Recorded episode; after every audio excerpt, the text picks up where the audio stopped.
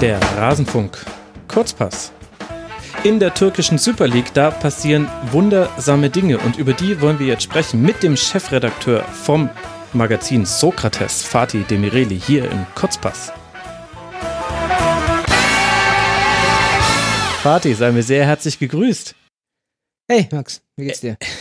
mir geht's gut, aber ich habe mir neulich verwundert die Augen gerieben. Du kannst den Zeitpunkt auch ungefähr wissen. Es war eine Minute, bevor ich dir bei WhatsApp geschrieben habe, Fatih, müssen wir vielleicht mal über die Super League reden. Denn da ist so einiges passiert, was ich ehrlich gesagt nicht mitbekommen hatte. Mhm. Schäme ich mich ein bisschen dafür. Unter anderem liegt Fenerbahce nach 16 Spieltagen auf dem Tabellenplatz 17 also auf einem Abstiegsrang. Und es führt eine Mannschaft die Liga an, Istanbul Başakşehir, mhm. von der ich das nicht erwartet hätte. Und das mit einigem Abstand, nämlich sechs Punkten. Lass mal so von oben nach unten ein bisschen durchgehen. Başakşehir, was muss ich über die wissen? Wie kommt es, dass die bei 21 zu 7 Toren so deutlich die Liga anführen nach 16 Spieltagen? Ähm, so komplett überraschend ist es jetzt nicht, dass sie Herbstmeister geworden sind, zum dritten Mal in Folge übrigens. Ähm, ah. Ja. Ähm, die letzten beiden Jahre sind sie aber nicht Meister geworden. Jetzt fühle ich mich gerade richtig dumm. Ja. Und ignorant auch ein bisschen. Ich wollte sie auch nicht nach einer Minute schon wieder auflaufen lassen, aber.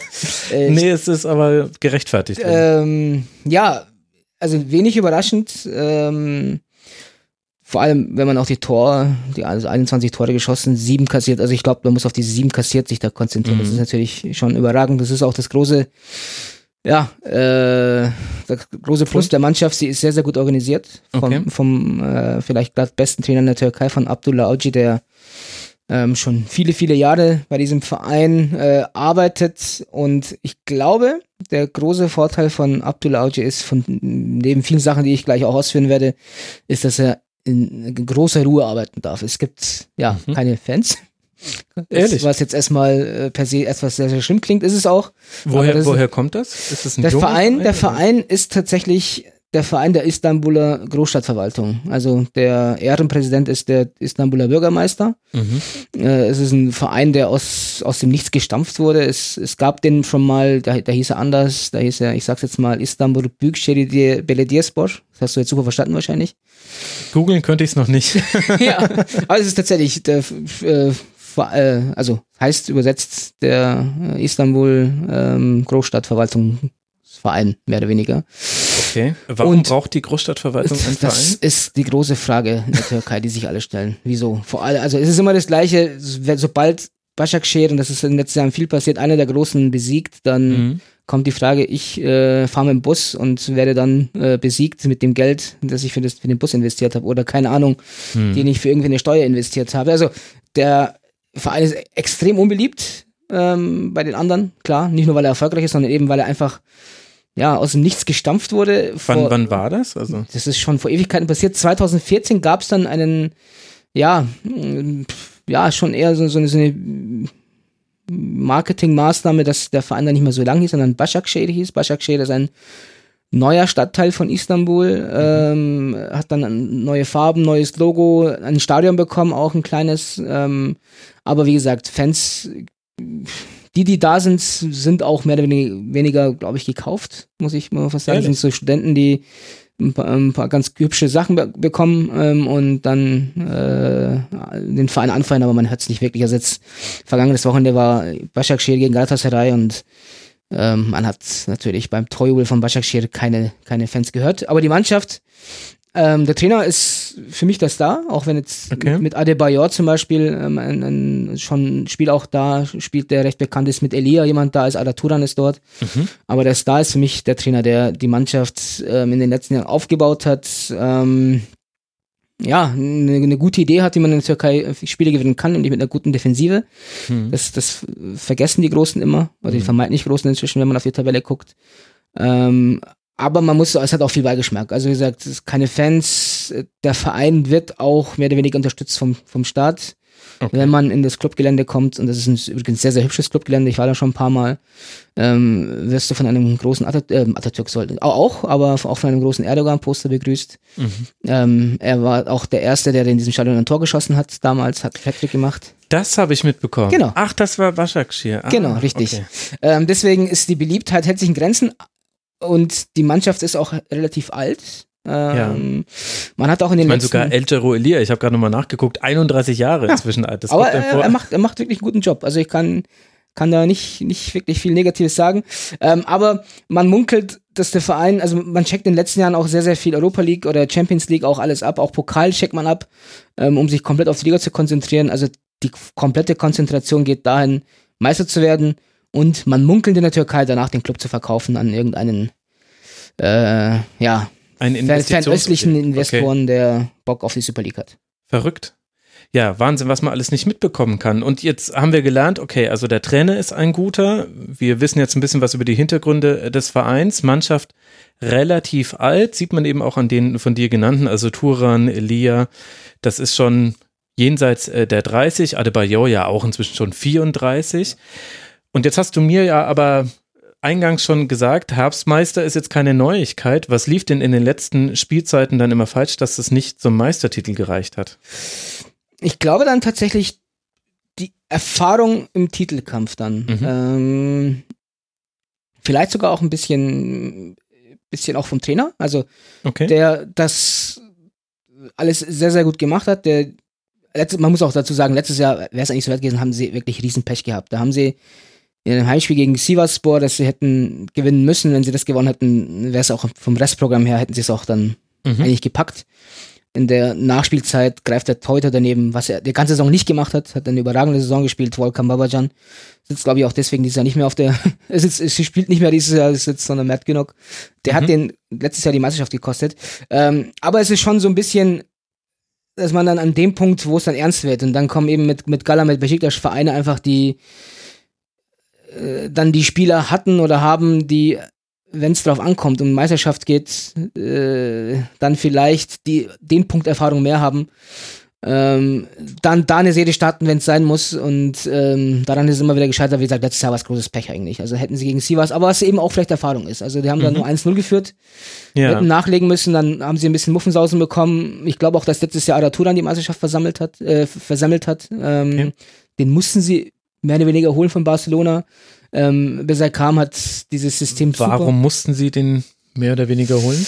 ja, da muss ich, also da brauchen wir, glaube ich, fünf Dopp äh, kurz besser, um das zu erklären. Ähm, Araturan hat auch eine gewisse ja, Ver Verbindung, Nähe. Bindung, Nähe zu gewissen Personen in der Türkei. Der Verein hat das auch. Der Präsident ähm, steht dem Araturan sehr nahe. Bei Barcelona hat das nicht mehr hingehauen. Also der äh, war außen vor, hat keinen Verein gefunden, wollte auch, glaube ich, nach China. Aber selbst in China hat man erkannt, dass der Aratura nicht mehr wirklich äh, gerade auslaufen kann. Ja, und irgendwann wurde, glaube ich, mehr oder weniger Başakşehir Araturan ja, auferlegt, dass man den holen muss. Und der Verein hat bis dahin, also wie gesagt, wie gesagt Herbstmeisterschaft wunderbar gespielt und dann musste man aber irgendwie Araturan integrieren. Mhm. Aber seine körperliche Verfassung hat niemals, hat niemals gereicht, um in dieser Mannschaft zu spielen. Und ähm, dann saß zum Beispiel auch ein Elia draußen oder ein Mossoro, der mir sehr, sehr gut gefällt, ist der Kopf dieser Mannschaft, ein Brasilianer, auch ein bisschen älter, aber ähm, ein guter Mann, der saß dann auch mal draußen, weil Touren spielen musste. Und ich glaube auch, das war ein Grund, ähm, warum es nicht geschafft hat. Und dieses Jahr spielt Alaturan selten und es, sie haben einen großen Vorsprung. Okay, und mit Nähe, mit äh, Nähe zu gewissen Personen meinst du vermutlich äh, politische Ja, Personen, ja genau. über die wir eventuell ist der Name in diesem Podcast auch schon gefallen. Also überragende Defensive, sieben Gegentore, nur um das in den Kontext zu rücken, liebe Hörerinnen und Hörer. Die zweitbeste Defensive stellt dann der Tabellenzweite mit 15 Toren. Das heißt, weniger als die Hälfte hat da Başakşehir bisher kassiert. Und jetzt würde man ja auf Tabellenplatz zwei, drei, vier die üblichen Verdächtigen erwarten. Ja. Und jetzt hoffentlich sagst du mir jetzt nicht gleich, dass die auch schon die ganze Zeit da oben sind, schon seit Jahren. Und ich wusste Nein, es bloß nein. mal wieder nicht. Aber Jeni Malatyaspor Ja. Liegt auf Tabellenplatz 2. Wer? Äh, ich glaube tatsächlich, dass ich in der Türkei auch viel erklären muss. Also das ist für viele eine Überraschung. Also für mich ist es das die Überraschung, nicht nicht Başakşehir oder nicht äh, jemand anders, sondern Yeni Malatyaspor ist. Yeni heißt übrigens neu. Der Verein, ähm, also Malatyaspor selbst war der große Traditionsverein in der Region, ist aber pleite gegangen. Mhm. Welche Region ist das in der Das Türkei? ist geht Richtung Südostanatolien, ähm, an der Grenze, so zentral Südosten. Ähm, hat pleite gemacht, ist, dann wurde neu gegründet und dann über die Jahre mit, mit Leuten, die dann vernünftig gewirtschaftet haben, sind sie dann umgekommen. Sehr, sehr überraschend, dass der Trainer ähm, der langjährige Co-Trainer von Abdullah Audi, den ähm, Trainer von Okay. Başakşehir ist. Mhm. Ähm, und auch in Deutschland kein Unbekannter. Ist nämlich Errol Bulut, der das Fußballspielen in Frankfurt gelernt hat. Ja. Äh, macht einen überragenden Job. Ähm, also die Mannschaft ist jetzt nicht qualitativ auf dem höchsten Niveau, äh, würde ich nicht behaupten, aber hat auch Hand und Fuß, was äh, die Art und Weise, wie sie spielen, auch eher defensiv veranlagt. Ähm, ähm, auch erfahrene Spieler, auch nicht wirklich die jüng jüngste Mannschaft, ähm, aber haben sich das tatsächlich erarbeitet. Also ähm, Errol Bulut, ich äh, kenne seine Leute auch, ähm, immer wieder mal Kontakt akribischer Arbeiter, der auch bei Başakşehir schon sehr, sehr viel äh, investiert hat, dass Başakşehir auf dem Punkt ist, vor allem was, was ähm, Gegner-Scouting angeht, was, was Analyse angeht, was in der Türkei leider immer noch sehr, sehr stiefmütterlich behandelt wird, gerade bei den Großen. Aber die Vereine, die es ernst genommen haben, stehen jetzt auf Platz 1 und 2. Also das ist für mich eigentlich äh, schon dann auch wieder der Lohn dafür, dass man gewisse Sachen richtig macht und ja, kann man nur Kompliment sagen. Also Malatyaspor, das schaut jetzt nicht immer gut aus, aber es ist super verdient, dass sie da oben stehen und es, freut mich auch. Und jetzt haben wir ja in der Türkei immer schon das Thema gehabt, die Stadtvereine, also die aus Istanbul kommen und die in Anführungszeichen Landvereine, die aus irgendwelchen Regionen kommen. Ich glaube, mich zu erinnern, dass Bursaspor einer der ersten war, der dann auch, glaube ich, Meister geworden Genau, ist. Trabzon und dann Bursa. Genau, Trabzon und Bursa, genau. Und Bursa hat aber ja, glaube ich, auch eine Verbindung zu Erdogan, wenn ich Nee. Nee, ver verwechsel ich gerade mit irgendwas, genau. Ähm, und jetzt Malatyaspor. Äh, Was hat das eine Bedeutung für die Liga? Wie wird in der Türkei damit umgegangen? Spricht es dafür, dass sich jetzt die, die Regionen, die sich immer so ein bisschen vernachlässigt gefühlt haben, im sportlichen Bereich, vielleicht auch politisch, das kann ich jetzt nicht beurteilen, dass die mit guter Arbeit da reinstoßen oder ist das jetzt eine Mom- Momentaufnahme und hat auch damit zu tun, dass wir dann später drüber sprechen werden, dass Fener gerade auf einem Abstiegsplatz liegt? Ich sehe das nicht als Momentaufnahme. Es ist, hat sich einfach jetzt entwickelt. Auch, also, wie gesagt, ich habe gerade das, das Thema Gegnerscouting angesprochen. Das ist nur ein Aspekt. Ähm, aber die Vereine ähm, haben in den letzten Jahren an allen Fronten, da wo, wo man es kann, haben sie sich versucht zu entwickeln. Das ist auch die Infrastruktur. Also, Mhm. dass man überhaupt ein Scouting hat. Also nicht nur ein Gegnerscouting, sondern überhaupt ein Scouting hat. Dass man nicht nur bei YouTube nach irgendwelchen Neuzugängen sucht oder weil der Onkel gerade in, in, in, in Lille wohnt und da einen Spieler kennt, sondern wirklich, dass man dann auch selbst Scouting gemacht hat, dass man Infrastruktur, dass man Ernährungsbretter eingestellt hat, dass man Physiotherapeuten eingestellt hat, dass man Techniktrainer eingestellt hat, dass man überhaupt Kabinen hatte. Das ist wirklich tatsächlich, Okay. ein, ähm, das war und ist auch bei, wir kommen da gleich auch zu einem Verein, der da gar nichts davon hat zum Beispiel. Also das, das, das, das passiert auch, aber Okay. das hat sich alles in den letzten entwickelt. Das sind auch alles hochmoderne Anlagen. Also das ich, als ich bei Başakşehir war vor vor zwei, drei Jahren, da war ich fürs Box noch ähm, aktiv, da habe ich ein Interview da geführt. Mich hat die Sprache verschlagen, was das für eine Anlage ist. Die, die ich war in ich wurde auch ein bisschen rumgeführt in diesen Analyseräumen, die sind wirklich hochtechnologisiert und Mhm. die Plätze eins astrein super. Also irgendwann war mir schon klar, dass die erfolgreich werden. Das hat sich dann auch bewahrheitet. Und woher haben die das Geld? In der Türkei gibt es wirklich hohe TV-Gelder. Also Okay. also ich will jetzt nicht sagen auf dem Bundesliga-Niveau, aber sehr, sehr nahe zum Bundesliga-Niveau. Ähm, auch die, die Punkteprämien, die Siegprämien sind sehr, sehr hoch. Das Sponsoring von der staatlichen Lotterie ist sehr, sehr hoch. Und die Vereine haben irgendwann gecheckt, wo man das Geld investieren muss. Nicht in Äh, Gehälter, nicht- sondern in Infrastruktur. Genau. Und es, es, es bringt was. Es ist auch wenn ich jetzt an, auch an die Stadien denke, es waren früher Mhm. so viele Bruchbuden. Und jetzt steht fast in jedem Super League, fast in jeder Super League Stadt ein überragendes Stadion. Jetzt, wenn man jetzt an die äh, Bewerbung der Türkei für die Euro 2024 Mhm. denkt, die haben sich jetzt schon ein paar Mal beworben in der Türkei. Mhm. Früher hat man bei diesen Präsentationen immer äh, Pro, ähm, Projekte gezeigt, also die Projekte, die Stadien, die man bauen will. Mhm. Diesmal hat man fertige Stadien einfach auch gezeigt. Ja, das ist mir auch aufgefallen. Also da waren wirklich, also nur in Ankara, in der Hauptstadt, da fehlt noch ein Stadion, das wird jetzt auch schon gerade gebaut. Ähm, aber in allen, wirklich in den wichtigsten Städten, auch zum Beispiel Sivasspor zum Beispiel, da kommen wir gleich noch hin. Das war früher ein Horror für die Auswärtsmannschaften, da im Winter hinzufahren, weil man auf Eisplatten gespielt hat. Jetzt steht da eine hochmoderne Arena mit einer super Rasenheizung und jeder spielt da gerne zum Beispiel. Das ist jetzt für, den, für die Heimmannschaft manchmal nicht so von Vorteil, weil das früher dann auch Ja. ein Gimmick für sie war, aber es, es hebt natürlich dann das Niveau an, wenn die Vereine anfangen, schlau zu wirtschaften und das Geld richtig zu investieren. Und eben dann auch im Fall von Ene Malatyaspor zum Beispiel, ähm, auch den Mut zu haben, dann einem Typen wie Errol Bullet auch mal die Chance zu geben, dass der seine Idee einbringen kann und nicht dann ähm, ein alt, älterer Trainer, der einfach nur ein äh, gutes Verhältnis zum Präsidenten hat. Ja, ja, ja, man bekommt so einen leichten Eindruck. Das ist ja alles sehr, sehr interessant. Und damit kommen wir auch so ein bisschen zu der Phalanx der Verfolger. Also mit acht Punkten Rückstand auf den aktuell Tabellenersten liegen Besiktas, Trabzonspor, Galatasaray, Kasimpasa, Istanbul und Antalyaspor. Die alle haben acht Punkte Rückstand. Da geht es ja nur ums Torverhältnis, wer da jetzt gerade wo liegt. Erzähl mir mal, was, was ist da bei diesen Vereinen nennenswert zu wissen? Gibt es da jemanden, den du herausheben würdest? Also Kasim Pascha ist jetzt interessant, war bis zu dem letzten Spieltag auch auf Platz zwei. Mhm. Ähm, es gab sogar jetzt eine News, die es sogar jetzt in die deutschen Agenturen geschafft hat. Der Verein hat nach dem wirklich sehr, sehr starken Saisonstart ähm, mit, bis Platz zwei, so bis 15. Spieltag alle Verträge bis 2021 verlängert. Also Spieler und Trainer einfach alle durch. Wie man immer so sagt, im Erfolg trifft man die besten Entscheidungen. Genau. Ein, Tag, ein Spieltag später äh, sind sie auf Platz äh, ja, 6, 7 abgerutscht. Nee, ähm, Istanbuler Verein, ähm, der Verein von äh, Recep Tayyip Erdogan auch. Also mhm. jetzt nicht, den er irgendwie aus dem, aus dem Ding gestellt ist, der, wo, er kommt aus der Ecke, also aus dem Stadtteil. Da ist er um die Ecke geboren, hat auch da selbst gekickt. Ähm, das Verein, der, äh, der Stadion ist auch nach seinem Namen benannt. Ist wirklich mitten in Istanbul. Also das äh, manchmal ist es verblüffend, wenn man da vorbeifährt. Da fährt man durch, vom, vom Taximplatz runter Richtung, Richtung Meer und dann auf einmal steht da mitten in irgendwelchen Zwischenhäusern ein Stadion. Also es ist schon, schon irgendwie geil. Ähm, hat, hat auch nicht so viel. Also dahinter eigentlich ein großer Geldgeber, der vor paar Jahren ein bisschen mehr Bock hatte, Geld zu investieren. Hat dann auch damals so Leute wie Rhein Babel, Andreas Isaksson und so weiter geholt, äh, mhm. Deriok und hat irgendwann gesagt, boah, irgendwie wird's hier nicht so richtig. Okay. Hat dann die ähm, so ein Salary Cap äh, ja eingeführt, 300.000 Euro darf der Spitzenverdiener äh, verdienen. Ähm, hat man aber dann äh, vielleicht auch Standortvorteil Istanbul ein paar Leute geholt, die vielleicht woanders ein bisschen mehr Geld verdienen können. Also ich gehe meistens zum türkischen Spieler, aber die dann halt einfach in Istanbul dann leben wollten und dann halt in, in Kasim Pascha spielen, wo der Druck mhm. dann auch jetzt vielleicht nicht so groß ist.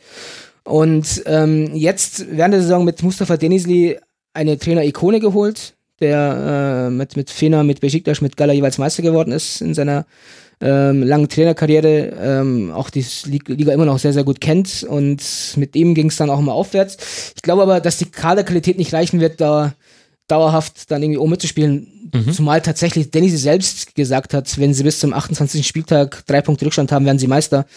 Ähm, das ist ein bisschen, glaube ich, ähm, ja, übertrieben. Ganz interessant ist aber natürlich die Rolle jetzt von Besiktas äh, und Galatasaray. Also die, gerade Besiktas, äh, letztes Jahr, weiß man ja, gegen Bayern gespielt in der Champions League, ja. eine überragende Champions League-Saison auch gespielt, in der Gruppenphase kein Spiel verloren. Und jetzt äh, sind sie in der Europa League, also in der Champions Europa League sogar ge gescheitert. Äh, mit einer Gruppe mit, mit Salzburg, Malmö und Genk sind sie letzter geworden.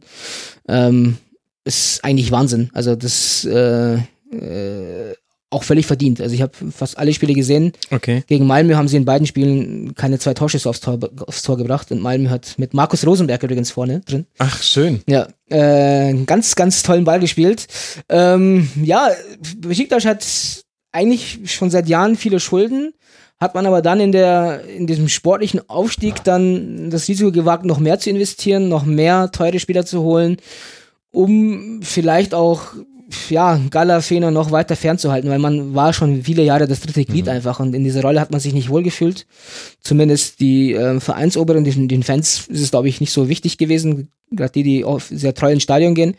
Ähm, aber man hat sich übernommen tatsächlich. Also jetzt okay. ganz frisch muss, muss jetzt der Vertrag mit Pepe aufgelöst werden, weil man okay. ihn einfach nicht mehr bezahlen konnte. Also das äh, und mit, mit Negredo ähm, ging auch jetzt auch ein Spieler während der Saison, obwohl er gar nicht weg wollte, musste auch gehen äh, weil man sein Gehalt nicht bezahlen konnte, haben sie, man hat sich komplett übernommen.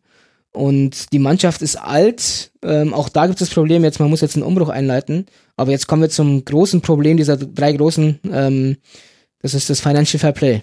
Und mhm. Gala, Besiktas, Fenerbahce unterliegen alle strengsten Auflagen von Financial Fair Play. Ähm, man darf nur das ausgeben, was man einnimmt bei Spielerverkäufen und Einkäufen. Und so viele Spieler gibt es jetzt nicht, die man, die man verkaufen kann. Mhm. Und wenn man jetzt das große Bild nehmen will, warum sind Gala, Fener, also gerade Fener, so weit unten, aber äh, Besiktas, im Vergleich zu den anderen so durchgereicht worden. Ich glaube, das ist ein großes Thema, weil man einfach, früher hat man einfach blind investieren können. Also Ja. irgendwann hat dann der, wenn man es dann zu viel gemacht hat, hat dann irgendein ein, ein teuer, treuer Sponsor oder was auch immer dann nochmal 50 Millionen reingeschustert oder der Verein hat irgendwelche Steuern äh, erlassen. Das geht jetzt einfach nicht mehr. Also man hat nicht mehr diesen, diesen großen Vorsprung zu den anderen, äh, ähm, dass man jetzt dann einfach sagt, okay, jetzt haben wir eine scheiß Vorrunde gespielt, jetzt hole ich dann einfach nochmal Van Persie und äh, Snyder und wie sie alle heißen. Das ist jetzt einfach nicht mehr drin. Ja. Ja, und dann kommen ähm, die, ja, wie soll man sagen, dass der Vorsprung dann doch nicht so groß ist. Das sieht man, erkennt man dann einfach daran. Und dieses Financial Fairplay hat eigentlich ähm, das gezeigt, was eigentlich man eigentlich seit Jahren vermutet hat, dass die Vereine nur durch irgendwelche Geldzuschustereien sich einen Vorteil verschafft haben und jetzt da, wo sie wirklich wirtschaften müssen, ähm, klug handeln müssen, nicht klug handeln können, weil sie Leute dazu nicht haben. Und das Financial Fairplay betrifft alle drei, also Gala, Besiktas und Fener. Genau. Also ein paar andere auch, aber das ist natürlich jetzt, für die ist es jetzt vielleicht nicht so wichtig, ähm, aber für diese drei, die dann auch natürlich den Anspruch haben, auch international Ja. äh, Erfolg zu haben, ähm, trifft es ganz heftig. Gerade bei Besiktas, wenn man äh, bedenkt, welche Spiele man geholt hat mit, mit Gary Medell, mit Pepe, mit Negredo. Ähm, wenn du dann irgendwann mal daneben langst bei so einem teuren Spieler und das nicht mehr korrigieren kannst, hat das sehr, sehr schwere Folgen. Also gerade die drei Großen mit Besiktas, mit Galatasaray, mit Fenerbahce, die haben alle drei keinen Topstürmer. Alle drei nicht. Also Galatasaray musste vor der Saison Bafia Timbi Gomis abgeben für 6 Millionen Euro für einen Spieler, der letztes Jahr 30 Ligatore geschossen hat. Den Mhm. konnten sie nicht ersetzen. Ähm, Eran Deriok ist übrig geblieben, aber der ist öfter verletzt, als, er- als, als er atmet. Und ähm, Besiktas hat, musste Negredo abgeben, Fenerbahce ähm, hat mit Slimani einen Stürmer ausgeliehen, der in der Wetten auf der Bank saß. Das, wenn du, wenn du anfällig hinten bist, weil du hinten keine Spieler aus dem Vorder dann nicht triffst, ja, dann Ja. stehst du da, wo du bist. Und Und du hast einen alten Kader und hast jetzt dann die Genau. Auflage, du darfst nur noch ein ausgeben, was du eingenommen Genau. hast. Und Schwierig. also gerade bei, bei Besiktas zum Beispiel jetzt Vertrag mit äh, Pepe aufgelöst, Vertrag mit Negredo aufgelöst. Gut, da gab es auch ein bisschen Ablöse, aber jetzt nicht so, dass du einen, einen, so einen tollen Nachfolger finden kannst. Du hast dann mit Adam Light zum Beispiel einen guten Spieler ausgeliehen, aber auch nur ausgeliehen. Das ist dann auch eine Frage, ob du den dann auch behalten darfst. So diese Zirkulation zu gewährleisten, da fehlen einfach dann die Spieler, die du verkaufen kannst. Bei Fenerbahce war es vor der Saison so, dass man mit Giuliano und Joseph de Sousa zwei Spieler abgeben konnte zum Beispiel, die relativ viel Geld eingebracht haben, aber das waren einfach die beiden wichtigsten Spieler von Fenerbahce. Und da, da hat der Philipp Cocu gesagt, bitte nicht verkaufen, das sind meine wichtigen Spieler. Und die haben sie verkauft und die dann dafür geholt worden, geholt worden sind. Also, sorry, Super League ist jetzt keine Premier League, aber selbst für die Super, Super League reicht, reichen, reichen diese Spieler nicht. Und aber jetzt haben sie das Problem, dass Wie sie. ist das mit Jugendspielern? Müssten gerade nicht diese etablierten Vereine auch ganz gute Jugendausbildungszentren haben, weil es ja relativ attraktiv ist, äh, bei den dreien zu spielen, weil man irgendwann vielleicht mal Champions League spielen Da kann? fehlt einfach der Mut. Also jetzt, ähm, Besiktas hat jetzt mit Güven Yalcin vorne einen Stürmer, der kommt aus Deutschland, 19 Jahre alt, hat durchaus Talent, aber noch lange nicht das Zeug, dauerhaft ähm, da Stürmer Nummer 1 bei Besiktas zu werden. Aber das ist ein Spieler, der jetzt nicht von unten ausgebildet wurde, sondern eben, ähm, ich glaube, Leverkusen ähm, wurde der für 250.000 Euro geholt zum Beispiel. Mhm. Galatasaray hat eine sehr, sehr interessante Jugendmannschaft, jetzt auch im Pokal äh, letzte Woche. Äh, Türkei ist ja Pokal immer so ein sehr lang, lang, langes Ding mit Hin- und Rückspiel in der ersten Runde und dann Gruppenphase. Ähm, da hat man sich getraut, mal im Pokal gegen einen Zweitligisten, Drittligisten mal fünf, sechs junge Spieler aufs Feld zu ähm, schicken und die haben das wirklich super gemacht. Okay. Und im nächsten Spiel waren die alle nicht mehr dabei. Also da fehlt dann einfach der Mut, auch von Fadi Terim zum Beispiel, den ich sehr, sehr schätze. Ähm, und der das ja immer wieder auch gemacht hat. Jetzt auch in der Saison, ähm, Gallas Stammverteidiger ist ein 18-jähriger Osan Kabak. Ähm, macht noch viele Fehler, aber ist okay. Also besser als ein Spieler, der nach 400 Millionen verdient und die gleichen Fehler macht. Mhm. Aber dann fehlt halt der Mut, an den zweiten dann vielleicht auch ähm, zu investieren. Also in der Türkei kommt immer wieder dieses Beispiel VfB Stuttgart vor Jahren, als die auch klamm waren und dann diese ganzen jungen Wilden hochgebracht haben. Es gibt, kommt immer wieder dieses Beispiel. Aber da fehlt einfach Sehr interessant, das Türkei- hätte ich ja nicht mal in Deutschland als Beispiel gebracht. aber das ist tatsächlich, selbst bei so großen Vereinen, bei so großen Namen, fehlt der Mut zu sagen, okay, Ja. ich probiere jetzt einfach mal. Ähm, Trabzonspor zum Beispiel macht es gerade vor. Also Okay. ähm, da spielen gerade tatsächlich vier, fünf Jungs, ähm, auch da mit Einwechslungen fünf, sechs, die dann ähm, die Mannschaft jetzt, die waren deutlich weiter unten, jetzt dann nach oben gespult haben. Und ich tatsächlich ist es so, dass ich gerade ähm, gerade Trabzonspor, das ist die Mannschaft, die ich eigentlich am seltensten verpassen will in der Super League. Also ich gucke Okay. die sehr sehr gerne. Sie spielen sehr sehr interessanten Fußball. Ähm, der Torwart ist ein ähm, richtig guter, auch wenn er noch Fehler macht mit Yusuf Yazici, Abdelkadir Ömür und so weiter und so fort. Wirklich wirklich gute Jungs und die haben sich getraut, die Jungs so hochzuziehen und ich glaube, das ist ein Beispiel für viele andere auch. Also ähm, jetzt auch im Pokal zum Beispiel Fenerbahce, letzte Woche gegen Zweitligisten, der in der zweiten Liga auf Platz 18 ist, hat sich der Trainer nicht getraut, da mal mehr als zwei junge Spieler auf, aufs Feld zu bringen. Also das ist sehr, Ja, sehr gut, traurig. ich meine, die stehen natürlich auch schon so tief unten drin, dass es bei denen jetzt da, der, der Griff der zweiten Liga ist da schon so fest, dass einem dann ein bisschen die Luft Klar, zum sicher, Mut haben sicher. fehlt. Aber die Frage, die ich mir dann stelle, wenn Financial Fairplay sich innerhalb der Liga so krass auswirkt, ist ja interessant, dass wir das zwar europäisch jetzt schon so über Bande mitbekommen haben bei Besiktas, Mhm. aber in der Liga sind die Auswirkungen ja noch viel, viel krasser offenbar. ja. Wie wurde das denn dann aufgenommen, dass wir durch die Football Leagues Enthüllung wissen, dass sowohl PSG als auch Manchester City sich in Zusammenarbeit mit Gianni Infantino aus dem Fairplay so ein bisschen rausdebattiert haben?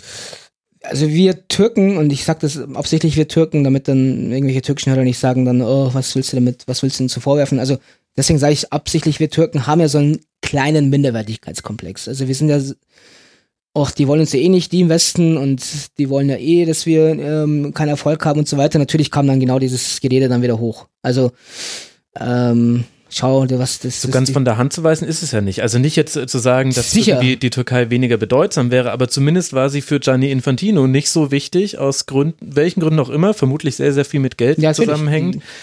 Aber das ist ja eigentlich der Wahnsinn. Wo ist der große, also gab es einen großen Aufschrei? Das ist, das ist sicher richtig, aber es verändert nicht die Tatsache, dass die äh, türkischen Vereine einfach ähm, schlecht wirtschaften und dann sowieso, es ist ja nicht so, dass ähm, gerade diese Auflagen, die jetzt gerade ähm, den Verein gegeben wurden, die kamen nicht auf einmal. Also es gab ja immer wieder mal eine gelbe Karte, dann war es mal eine hellgelbe Karte davor und dann, aber wenn jetzt diesmal nicht macht, dann, also da gab es schon sehr, sehr viel Anlauf. Also ich glaube, es ist richtig, dass da mit zweierlei Maß gemessen wurde und es ist ja nicht nur Türkei, das ist ja auch, glaube ich, mit Sion, auch in der Schweiz genau, zum Beispiel. wenig passiert.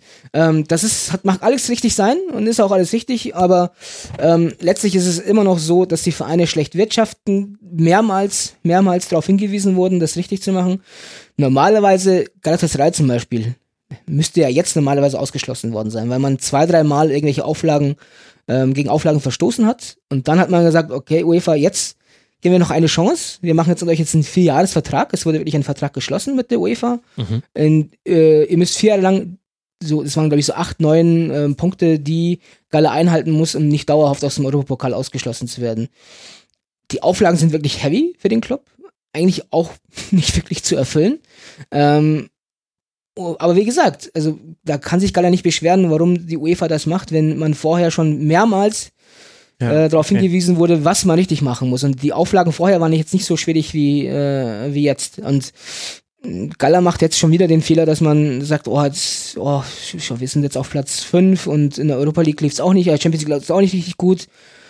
Ähm, vielleicht versuchen wir dann doch irgendwie äh, was zu machen. Also bei Fenerbahce zum Beispiel, ähm, ganz aktuell, hat der Präsident gerade gesagt, ja, vielleicht verzichten wir einfach auf den Europapokal und äh, missachten jetzt die Regeln und nehmen es in Kauf, jetzt mehrere, mehrere Jahre nicht im Europapokal teilzunehmen, um einfach unsere Mannschaft dann nach vorne zu bringen. Also man versteht einfach die man versteht die Signale nicht. Also, ja, okay, okay. Das ist natürlich, also sprich, das Glashaus ist ein so großes, äh, dass man Genau. Angst hat, dass der Stein nicht mal mehr aus dem Gra äh, Haus rauskommt, So aus dem man wirft. Andererseits ist es trotzdem natürlich, der, der Fakt ist schon trotzdem krass, dass Financial Fairplay, also dass der Fairplay-Teil Ja, vom. Financial Fairplay ein Witz ist und dann halt manche Vereine so deutlich trifft, dann lass mal jetzt über Fener sprechen. Das ist ja wirklich krass. Tabellenplatz 17. Das heißt aktuell auf dem Abstiegsrang erst dreimal gewonnen nach 16 Spielen, 16 Tore geschossen, 24 kassiert. Wie kritisch ist die Situation da? Die Tabelle sieht sehr kritisch aus. Ja. Ähm, ganz schwieriger Fall, Fenerbahce. Also, ähm, muss man auf, ich komme mal zum aktuellen mal zurück. Mhm. Ähm, am, am Montagabend hat ähm, Fenerbahce zu Hause gegen Erzurumspor gespielt. Erzurumspor ist ein Aufsteiger. der, glaube ich, punktgleich mit Fener, also Fener ist 17., Erzurum ist 16., ähm, hat den kleinsten Erteil in der Liga, äh, ist auch im, wirklich irgendwo im Nordosten, kältester Stadt der Türkei, ganz, ganz schwieriger Standortvorteil. Ähm, aber für Fenerbahce in dem Augenblick der beste Gegner, weil Fenerbahce einen Trainer bekommen mit Arsene Yanal, den die Fans seit einem Jahr her herbrüllen. Also in jedem, nach jedem Spiel, gerade in der Saison, wo man wirklich selten gewonnen hat, ähm, hat man den Namen Arsenal gefordert und ähm, weil er der letzte Meistertrainer von Fenerbahce ist, damals ähm, nach Disput mit dem Präsidenten äh, den Verein verlassen hat ja. und jetzt kam der ähm, also jetzt auch wirklich jetzt 14.12. Genau, 14. genau, ganz frisch. Erstes Spiel jetzt am Montag gegen Erzurumspor, 2-0 geführt, auch zu Hause. Alle haben vom neuen Fenerbahce gesprochen. Und am Ende stand es 2-2. Ähm, Lennart T. übrigens hat das Tor gemacht in der 90. Minute, sein erstes Tor in der Super League. Ach, verrückt. Ähm, und zu Hause oder auswärts? Zu Hause, zu Hause vor, vor fast voller Hütte auch. Also die, das gab schon auch tatsächlich auch ein hm. eine Aufbruchstimmung. Ähm, und Arsenal ist auch schon der, aber auch der, schon der zweite Name, den man gefordert hat, weil davor, 19 Jahre lang war Aziz Hilde den Präsident bei Fenerbahce, ähm, hat den Verein äh, fast schon autoritär geführt, ähm, wurde dann bei der Präsidentenwahl im Sommer äh, mit, mit großem Abstand abgewählt. Ali okay. Koç kam, Ali Koç ist einer der reichsten Männer der Türkei, ein großer Fenerbahce-Fan, noch relativ jung auch noch ähm, hat sehr, sehr viel Geld investiert, aber auch sehr, sehr viele Fehler gemacht schon am Anfang. Und ja, beide Hoffnungsträger, also gut, bei Arsenal muss man noch abwarten, aber Ali Koch, der große Hoffnungsträger, hat jetzt in dem ersten halben Jahr noch nicht diese Aufbruchstimmung erzeugen können oder beziehungsweise sie nicht lange aufrechterhalten können. Ja. Jetzt kommt mit Arsenal der sportliche äh, Hoffnungsträger, Hoffnungsträger. und ähm, man hat dann auch einfach gesehen, auch der kann nicht zaubern, weil die Mannschaft einfach so schlecht ist. Also man muss es wirklich sagen. Wer stellt ähm, denn die Mannschaften zusammen bei so einem äh, Verein wie Fenerbahce? Gibt es ja, da Sportdirektoren? Macht es der Trainer? Es kam jetzt, also Ali Koch kam jetzt mit Komoli, ein ähm, französischer Sportdirektor, der mhm. äh, vorher mal Kaderplaner bei diversen Stationen in Frankreich und in England war. Das ist jetzt keine so große Nummer, ist auch umstritten in der Türkei, was ich auch verstehe, weil letztlich natürlich muss Fenerbahce sich international ausrichten. Aber erstmal muss man die Hausaufgaben in der Türkei machen. Und ich glaube, dass es nichts hilft, nichts hilft, jemanden als Sportdirektor zu investieren, der den Kader planen soll, der die türkische Liga nicht kennt. Also mhm. die türkische Liga ist jetzt, wie gesagt, habe ich schon vorher gesagt, keine Premier League, aber es ist eine schon komplexe Liga. Es ist keine ja. einfache Liga. Es hat, sie hat ihre ähm, ja, Bedingungen, um dort zu spielen. Also man muss schon gewisse Kriterien erfüllen, auch was den Kader angeht, mhm. um auch inzwischen bei sehr, sehr schwierigen Auswärtsspielen, es ist jetzt längst nicht so, dass die großen Gala, Fener, Besiktas einfach jedes Auswärtsspiel und Heimspiel gewinnen. Und selbst die Heimspiele sind längst kein, kein No-Brainer mehr. Und ähm, dann jemanden den Kader zusammen, zusammenstellen zu lassen, der sich da überhaupt nicht auskennt, ist einfach fatal. Und daran sind schon andere gescheitert. Da ist auch schon Fehler schon mal dran gescheitert. Man hat schon damals mit, äh, mit Terraneo einen Italiener geholt, der die Liga auch nicht gekannt hat und einfach irgendwelche Kontakte hatte, dann Nani geholt hat, Van Persie geholt hat, obwohl der im Gesundheitscheck durchgefallen ist, hat man trotzdem durchgewunken und so weiter. Ja. Ähm, und ja, der Kader ist jetzt einfach selbst für die Liga zu schlecht. Und das große Problem ist, dass man in der Türkei davon ausgeht, bei Fenerbahce davon ausgeht, ach, die werden doch nicht absteigen. Die werden mhm. doch nicht absteigen, die sind doch viel zu gut. Der Klassiker, ja. Ähm, aber sie sind nicht viel zu gut. Weil die anderen, das, man, man sieht es ja an der Tabellenspitze, man sieht es aber auch unten, ähm, die haben einfach ausgewogenere Kader. Also so ein, so, so ein selbst Riesespor auf Platz 18, die übrigens Fenerbahce dran geschlagen haben vor ein paar Wochen. Der einzige Sieg war genau. von denen. Ja, ähm, und selbst sie haben einen, die hatten tatsächlich sehr, sehr viel Pech in den letzten Wochen, haben aber für mich einen ausgewogenen Kader, keinen besseren, aber einen ausgewogenen Kader als Fenerbahce. Sie haben äh, vorne einen Stürmer, den sie auch einwechseln können. Den hat Fenerbahce jetzt nicht zum Beispiel.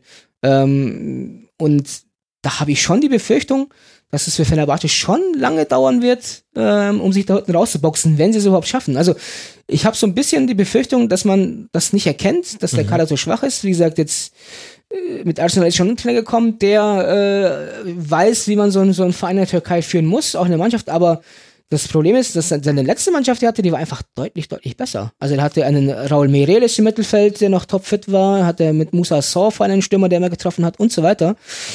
Und die Mannschaft jetzt hat weder die Qualität äh, und ich glaube auch noch den Charakter. Also das ist nicht Charakterschwäche, sondern da fehlt dann einfach auch ein Typ, der diese Mannschaft dann auch mitführen kann, weil er selbst so, mhm. ja, so unumstritten. Es gibt keinen Spieler, der spielen muss in dieser Mannschaft. Ja. Ja gut, ein Abstiegskampf ist halt auch wirklich nochmal was anderes. Das äh, hat, sieht man in allen Ligen dieser Welt.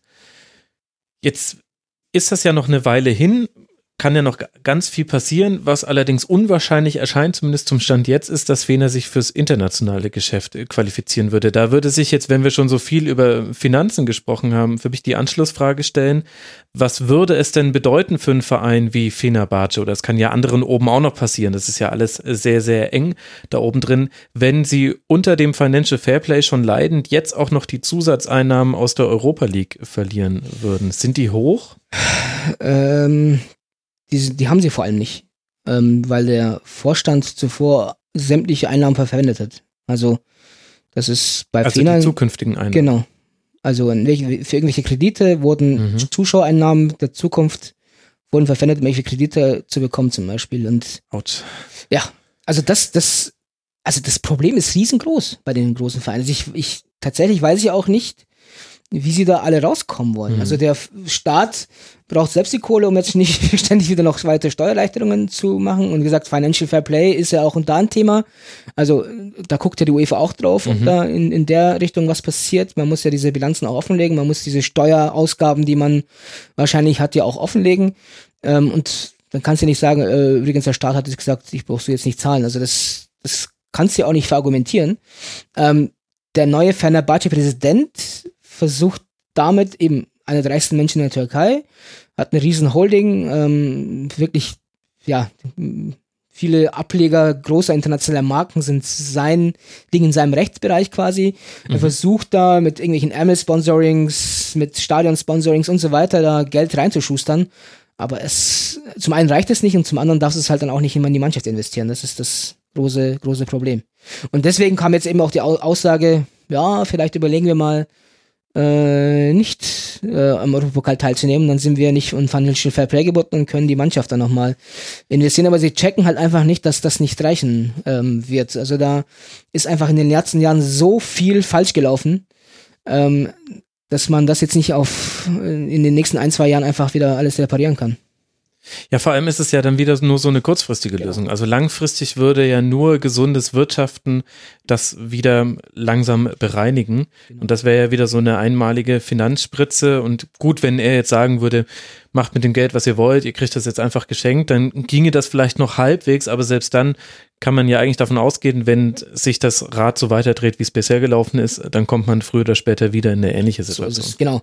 Und eben ich glaube auch nicht, dass Ali Koch jetzt erwartet, das Geld zurückzubekommen. Das, da ist er, glaube ich, auch zu viel zu fair Fan und da traut er sich, glaube ich, auch nicht, ähm, das auch zurückzufordern. Ähm, aber trotzdem, also es ist, da gibt es ja so viele Bausteine. Also so, so, selbst so eine 50 Millionen Euro Spritze, die es jetzt, glaube ich, äh, jetzt neulich gegeben haben soll, das ist ja nur ein Tropfen auf den, auf den ähm, heißen Stein.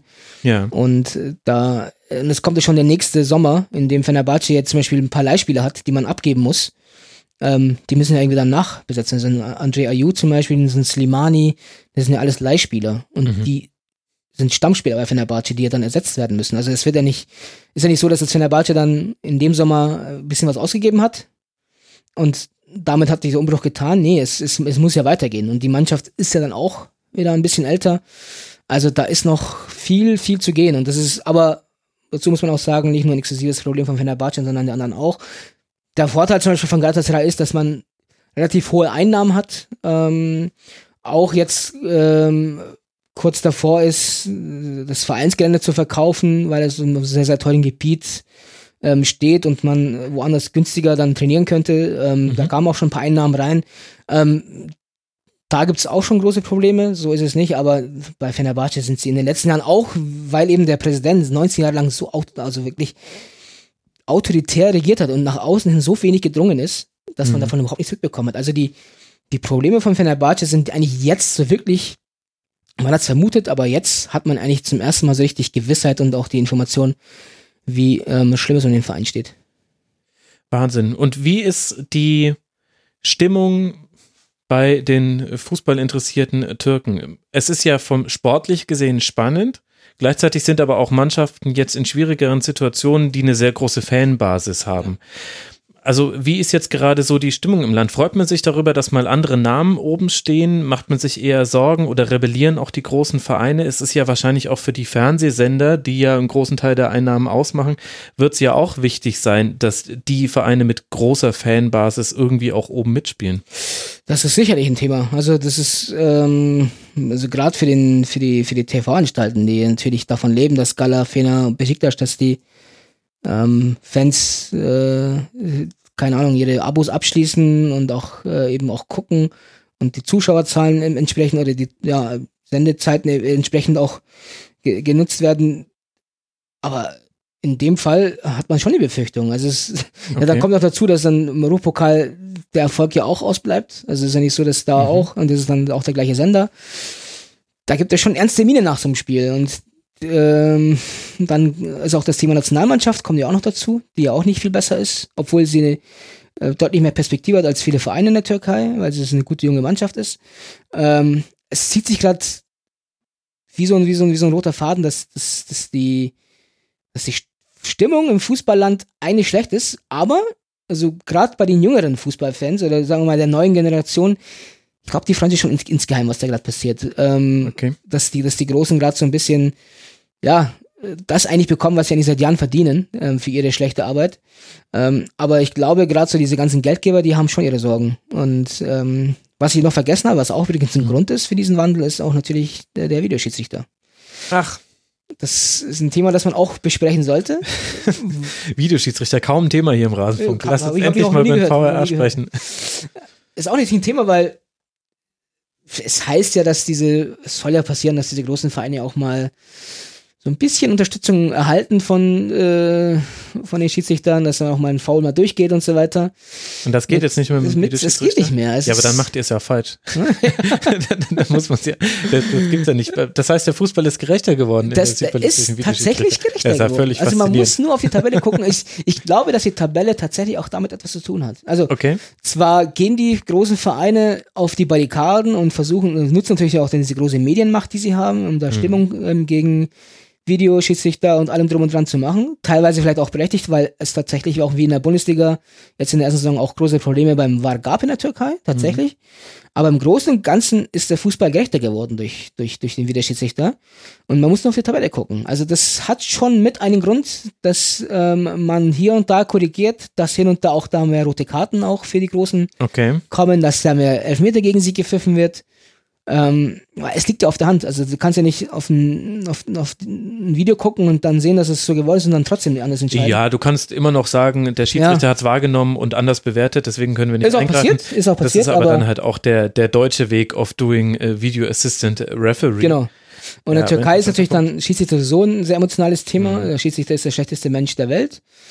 Ähm, aber ich finde im Großen und Ganzen geht das schon in die richtige Richtung. Also sieht man in der Türkei auf den Leinwänden, was sich die Videoreferees angucken? Nein.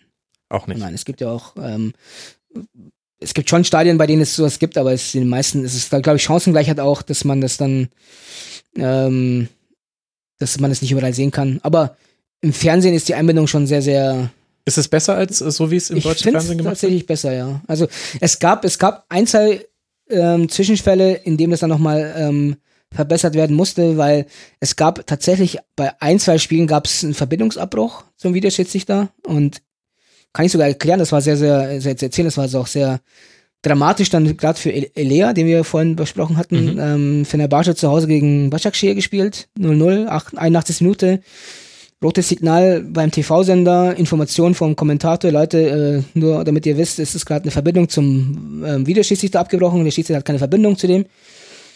Zack, Tor, hier, Abseitsstellung, Schiedsrichter geht abseits. War keiner, war kein Abseits.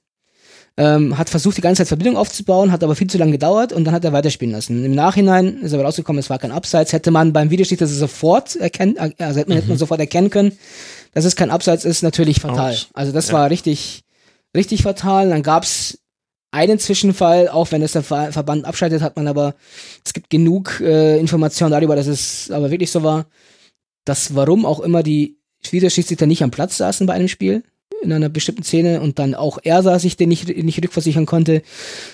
Ähm, sodass jetzt ein paar Optimierungsmaßnahmen ergriffen wurden. Man sieht jetzt die Schiedsrichter auch deutlich besser. Es ist nicht mehr so ein dunkler Raum, sondern man sieht wirklich, wer da sitzt. Mhm. Ähm, man sieht auch auf deren Bildschirm, was sie gerade gucken, welche Sequenz sie gerade gucken. Okay. Dann wird es auch synchronisiert mit dem TV-Bild, dass man ungefähr genau das gerade live sieht, was sie auch sehen. Ähm, und aber wie gesagt, so ein bisschen Chancengleichheit hat man dadurch schon gewährleisten können. Interessant. So, wir haben jetzt äh, nicht mehr viel Zeit, aber gibt es noch irgendein Team, wo du sagst, das ist jetzt äh, so wichtig, da würdest du noch gern uns 30 Sekunden sagen, warum das bemerkenswert ist, wo die aktuell stehen? Ich, ähm, Ankara Gücü zum Beispiel ist so ein interessanter Fall. Ich habe vorhin gesagt, Mhm. es gibt einen Verein in der Türkei, der keinen Trainingsplatz und kein Stadion hat. Ähm, Ankara Gücü ist so Okay. ein Verein, ähm, hat eine große Tradition, also riesengroße Tradition in den letzten Jahren ähm, durchgereicht sportlich. Auch da wird, welche Überraschung, wirtschaftlich viele Fehler gemacht. Der Verein hatte mal vor Jahren, war Roger Lemaire Trainer, äh, Darius Wassell war im Sturm, Jeremy Menez im Mittelfeld, also unfassbaren Kader zusammengestellt, die natürlich dann alle ein halben Jahr, ein halbes Jahr später gehen mussten. Und ist Ähm, das der Verein aus Ankara, der jetzt dann auch das Stadion bekommt oder hätte er das nur bekommen, wenn jetzt die EM verga vergeben Ähm, worden es wäre? muss einfach ein Stadion, weil es in Ankara gibt es jetzt drei Vereine, die spielen alle irgendwo. Mhm. Ähm, der Verein hat auch keinen Trainingsplatz. Ähm, jetzt Ja, wo trainieren die dann? Also wie geht das? ja, an irgendwelchen städtischen Sportanlagen und, Okay. oder, und trotzdem dann irgendwie da auf Platz 11 zu landen, ähm, ist für mich schon ein Erfolg. Die haben auch zum Beispiel Fenerbahce dann geschlagen, auswärts 3-1. Aber jetzt dann die letzten zwei, drei Spiele so ein bisschen Durchhänge gehabt. Ähm, und jetzt haben sie den Trainer entlassen. Also ich war Als Aufsteiger auf Tabellenplatz 11 liegend mit fünf Punkten Vorsprung auf den Abstiegs. Genau. Und ohne Okay. Stadion, ohne Trainingsplatz, auch mit einer Mannschaft. Ohne Trainer. Ich meine, irgendwie ist es auch stringent. das ist stringent. Das ist, da hat man gesagt, okay, dann, ziehen wir es durch. Jetzt auch kein Torwart. Ab jetzt Nächst- Training nur noch ohne Ball. Ab nächste Woche dann auch kein Torwart mehr, brauchen wir auch nicht. Ähm, aber es ist so ein bisschen noch, also ich habe erzählt, dass viele Vereine in der Türkei angefangen haben, sehr professionell zu agieren. Also eben gerade Başakşehir, Malatyaspor, ähm, Kasim Pascha, auch Konyaspor, sehr, sehr interessanter Verein. Also da passiert schon sehr, sehr viel, aber dann hast du eben auch dann so Fälle wie Ankara Gücü, ähm, wo es halt dann in die komplett andere Richtung läuft. Ach, es ist einfach spannend. Ein bisschen bereue ich jetzt doch, dass wir jetzt erst äh, über die Super League sprechen, aber wir können ja auf jeden Fall in der Rückrunde nochmal drauf Sehr gerne. gucken, wenn wir, Sehr gerne. Wenn wir die Zeit finden. Das war Fatih Demireli, at demireli.de auf Twitter vom sehr empfehlenswerten Sportmagazin Sokrates. Äh, danke dir, Fatih, dass du mal hergekommen bist hier in Sehr die gerne. Rasenfunkstudios. Und euch, lieben Hörerinnen und Hörern, herzlichen Dank für eure Aufmerksamkeit. Das war ein weiterer internationaler Kurzpass und morgen gibt es schon den nächsten. Das heißt, am Mittwoch wird schon der nächste Rasenfunk-Kurzpass erscheinen. Außerdem gibt es noch zwei Schlusskonferenzen in dieser Woche und dann ja irgendwann den Rasenfunk Royal. Ich wünsche euch eine gute Zeit. Bis bald mal wieder. Macht's gut. Ciao. Ciao.